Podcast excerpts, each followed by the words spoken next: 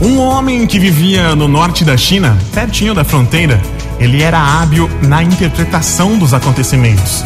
Certo dia, por nenhum motivo aparente, o cavalo de seu filho saiu correndo, numa disparada, e desapareceu do outro lado da fronteira, na terra dos nômades.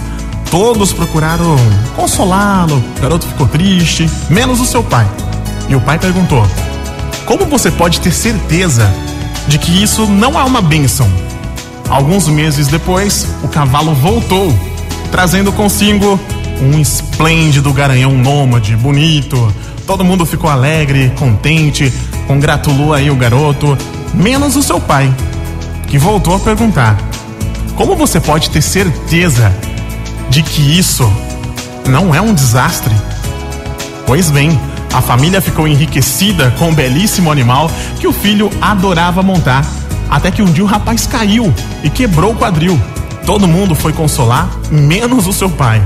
E também perguntou: Como você pode ter certeza que isso não é uma bênção?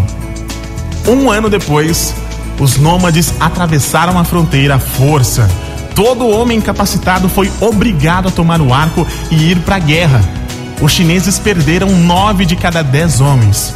Foi somente porque o rapaz ficara aleijado que pai e filho sobreviveram para cuidar um do outro. Verdadeiramente, as bênçãos se tornam desastres e os desastres se tornam bênçãos. A mudança não tem fim, nem o mistério da existência pode mesmo ser sondado. Motivacional Muito bom dia para você, boa manhã de segunda-feira. E aí, está atento, atenta aos detalhes da sua vida? Sempre se questione.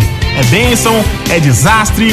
Motivacional Vox. É felicidade, é sorriso no rosto, é alegria, é demais. Não se precipite no julgamento. Tem coisa que pode ser desastre e tem coisa que você pensa que é desastre, mas pode ser bênção.